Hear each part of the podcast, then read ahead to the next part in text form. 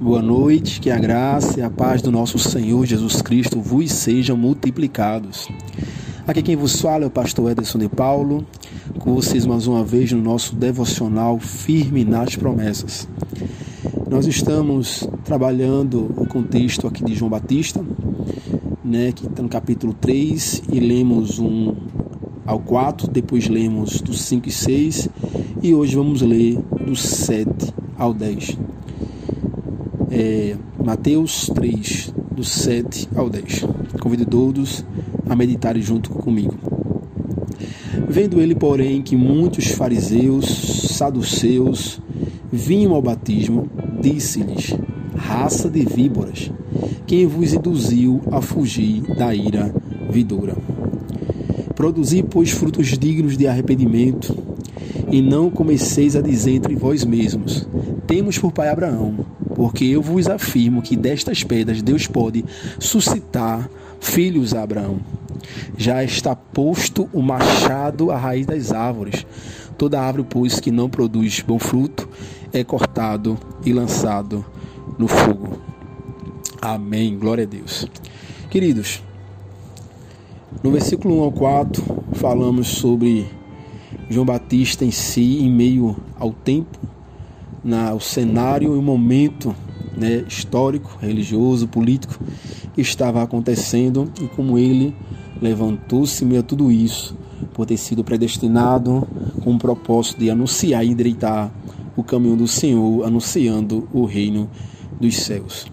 No versículo 5 e 6, nós trabalhamos a parte do arrependimento, que é a essência para que haja o batismo e a essência para que se receba o reino dos céus. Assim começando né, da igreja, para que a igreja cheia do seu Espírito Santo né, e viva, cheia do poder do Espírito, possa anunciar esse evangelho e ser testemunha do evangelho do poder de Deus.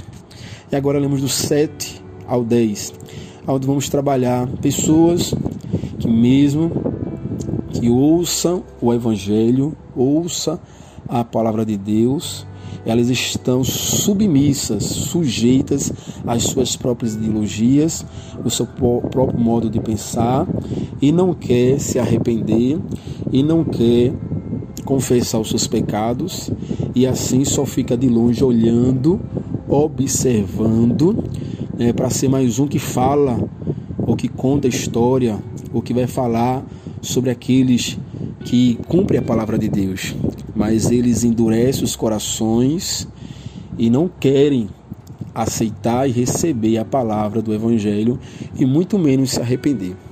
E aqui está João Batista, verso 7 vai dizer que muitos, não era poucos, muitos fariseus, muitos saduceus, e até o batismo ouvia a pregação de João Batista, via vidas se arrependendo, confessando o pecado e sendo batizado por João, né? O qual João anunciava o arrependimento, porque está próximo o reino dos céus e não tem como receber né, o reino dos céus sem se arrepender, sem voltar-se ao Senhor e viver uma vida agora de obediência às sagradas escrituras.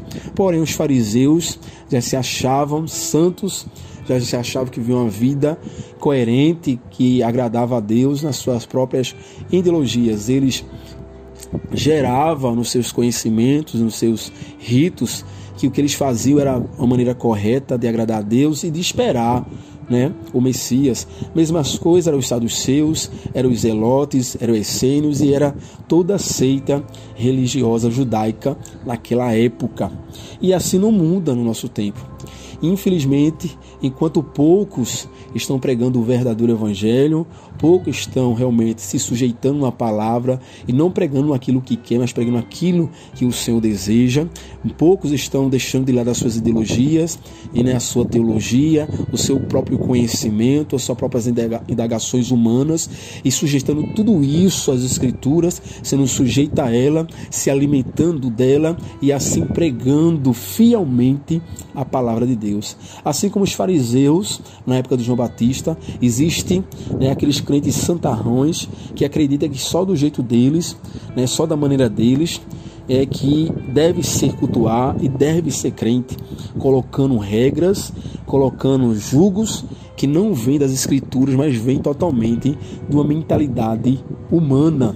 E assim os fariseus da época de João Batista pode-se dizer que são os legalistas, os falsos, os santarrões, que assim chamamos, né, apelidamos, muitos que acham que só daquela só aquela igreja, só aquela dominação, só aquele jeito de agir, só aquele comportamento, só aquele jeito de vestir é que é o correto para um servo de Deus.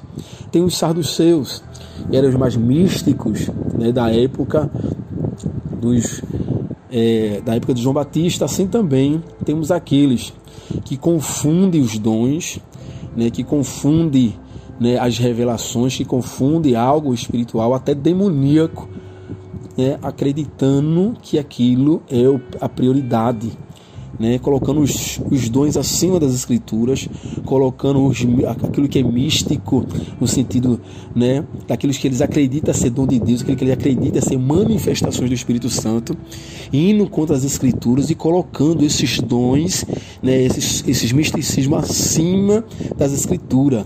O apóstolo Paulo é bem claro em Romanos 1 que o evangelho é poder de Deus para todo aquele que crê. Aleluia, a palavra de Deus é poderosa. Deus se revela através da sua palavra. Deus mostra toda a sua essência, caráter, atributos, poder, vontade, planos através das sagradas escrituras. Os dois são ferramentas, né? Dois são ferramentas para o uso para o uso do evangelho. Mas os dons estão abaixo né? não se compara dons com a poderosa palavra de Deus, não se compara né, nenhum tipo de dom que seja ele escrito, ou seja ele até aqueles que não estão escritos, que muitos falam, né? É, sonhos e outras coisas, e visões, e não sei o que. Irmãos, não quero duvidar e nem quero confrontar né, os dons, mas eu quero dizer aos irmãos que muita coisa que está acontecendo nos nossos meios dos pentecostais, infelizmente, não é de Deus. E muitos não estão preocupados em orar, e preocupados em se encher da palavra, e preocupados em uma vida de piedade. Estão preocupados em manifestar dons para ser reconhecidos como profeta, para ser temidos, né? E para ser vistos. João Batista, o qual falamos, ele é bem claro quando ele diz lá em João 3, né, é necessário que ele cresça e que eu diminua. É necessário que o nosso eu cada dia diminua e cada dia Cristo, pelo Espírito Santo e a vivência da palavra em nós, venha aparecer o poder e a glória de Cristo em nossas vidas e Cristo seja glorificado. Mas infelizmente não é assim dos dias de hoje. E assim como João Batista, eles não só iam olhar, como dizeriam, criticar, quando eles iam algumas vezes até enfrentar. E João Batista chama de raça de víboras, porque sabe que o intuito que eles estão lá não é alimentar, não é ouvir, não é aprender, não é se arrepender, mas é ir contra a palavra de Deus, é fugir da ira vidura, porque quando João Batista prega né, essa boa nova que é arrependimento para para o encontro, para o recebimento do reino dos céus, é porque Deus, o Deus conosco, está chegando e era necessário entender que aqueles que não se arrependessem e confessassem né, o Cristo, esse Messias, o qual João Batista vai dizer depois, mais adiante, que não é digno de, aleluia, desatar, amarrar né, os cadastros das suas, das suas sandálias. Assim, aqueles que não davam ouvido à pregação de João Batista estavam fugindo, fugindo da ira vidoura, estavam tentando fugir da ira vidoura. Enquanto aqueles que se arrependiam, voltavam-se a João Batista, né, batizado como um símbolo do seu arrependimento, como um símbolo da aceitação de sua pregação, como um símbolo daqueles que estavam agora esperando e aguardando o Messias, o Cristo chegar. Os os religiosos, saduceus, escribas e outros estavam de tuia, olhando, observando, não acreditando caluniando, apontando, discordando com a pregação de João Batista. Ele diz: raça de víboras, quem vos ensinou a fugir da ira vidoura, porque vosso coração é duro, porque vossos corações não crê, porque vossos corações vai contra a palavra de Deus, vocês estão lutando contra o próprio Deus. É isso que o João Batista está dizendo contra os fariseus e saduceus. E infelizmente se levanta hoje muitas heresias em nosso meio né? Ouvi agora há pouco uma pessoa que diz que estuda teologia em certa denominação, que está aprendendo que não somos mais pecadores, que Cristo levou sobre si nossos pecados. Né? O entendimento, veja, como é o entendimento, não somos pecadores, porque Cristo levou sobre si nossos pecados e agora sou nova criatura. Deus está forjando em mim uma nova criatura, sim. A nova criatura que Deus está forjando em nós é pelo Espírito, através do poder da palavra de Deus, né? Mas a, mas a natureza pecadora que nascemos com ela, que desde Adão todo homem é, não é tirada de nós. Tanto que Paulo fala em Gálatas que é uma luta contra a carne, que é a natureza, né? do velho homem pecaminosa contra o espírito, a natureza do novo, novo homem conduzido pelo Espírito Santo de Deus. Então, quando nos convertemos, quando confessamos a Cristo como Senhor e Salvador, quando nascemos de novo, isso não faz de nós, né, santos ao ponto de não sermos pecadores. Somos santificados, separados para o reino de Deus, separados como povo de Deus, separados para ser povo exclusivo de Deus. Porém, essa natureza habita em nós e é necessário vigilância, é necessário oração, é necessário leitura da palavra, é necessário alimentar, aleluia, a nova criatura para que o velho homem não venha né, querer governar e surgir e dominar as nossas vidas. É muito claro isso em vários âmbitos das Escrituras, Romanos, Gálatas e outros. É muito claro, o próprio Cristo fala sobre isso. João primeiro vai dizer que aquele que diz que não peca é mentiroso. Né? Então, irmãos, somos pecadores sim, só não somos pecadores igual ao mundo que ainda não viu e não resplandeceu sobre eles a glória do Filho de Deus, nosso Senhor Jesus Cristo.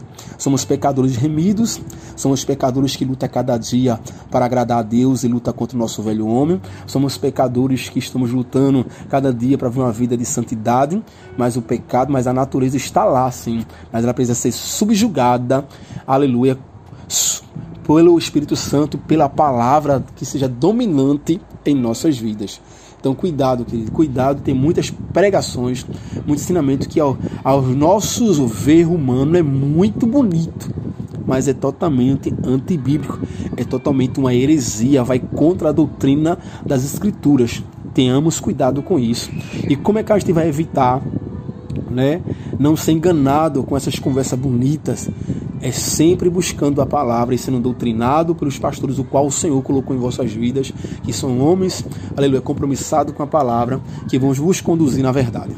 Quantas vezes, quanto mais nos entregamos à palavra de Deus e à doutrina de Deus, quando vem de longe uma heresia como essa, a gente já está preparado para dizer não, é mentira, isso não vem de Deus. Amém, queridos? Então, que o nome de Jesus vai ter muitos, muitas raças de vírus assim, mas o que devemos fazer contra? É brigar? É discutir? Não, o que devemos fazer é como João Batista disse: produzir, pois, frutos dignos de arrependimento. Temos que anunciar, continuar anunciando arrependimento contra essas pessoas e dizer a elas que não adianta dizer que elas são santas, ah, porque Jesus fez isso. Deus levou sobre si, Cristo levou sobre si, sim. Isso não tirou de nós a natureza do pecado. Se tivesse tirado, seríamos pessoas perfeitas. Mas, como diz no verso, versículo 10, para encerrarmos, Jesus, Deus, usando João Batista, diz: olhe e o machado está posto sobre as árvores. Todo aquele que produz, que não produz bom fruto é cortado e lançado no fogo. O machado está posto. Para os hereges, o machado está posto. Para aquele que prega mentira, o machado está posto. Aqueles que colocam os dons acima das escrituras, o machado está posto. Aquele que ama mais uma denominação do que a Bíblia, o machado está posto. Aquele que vive uma vida né, que cristã do seu jeito, mas fora da submissão das escrituras, o machado está posto. Para as heresias, para as seitas que se levantam e diz que é de Cristo Cristo, fala de Cristo, mas vai contra a sua doutrina, o machado está aposto. Pai, no nome de Jesus, tem misericórdia de nós. Nos ajuda a estar firme, sempre firme na tua santa e poderosa palavra, para que a gente possamos ser realmente aquilo que o Senhor nos chamou para ser e assim glorificaremos o teu nome, Senhor.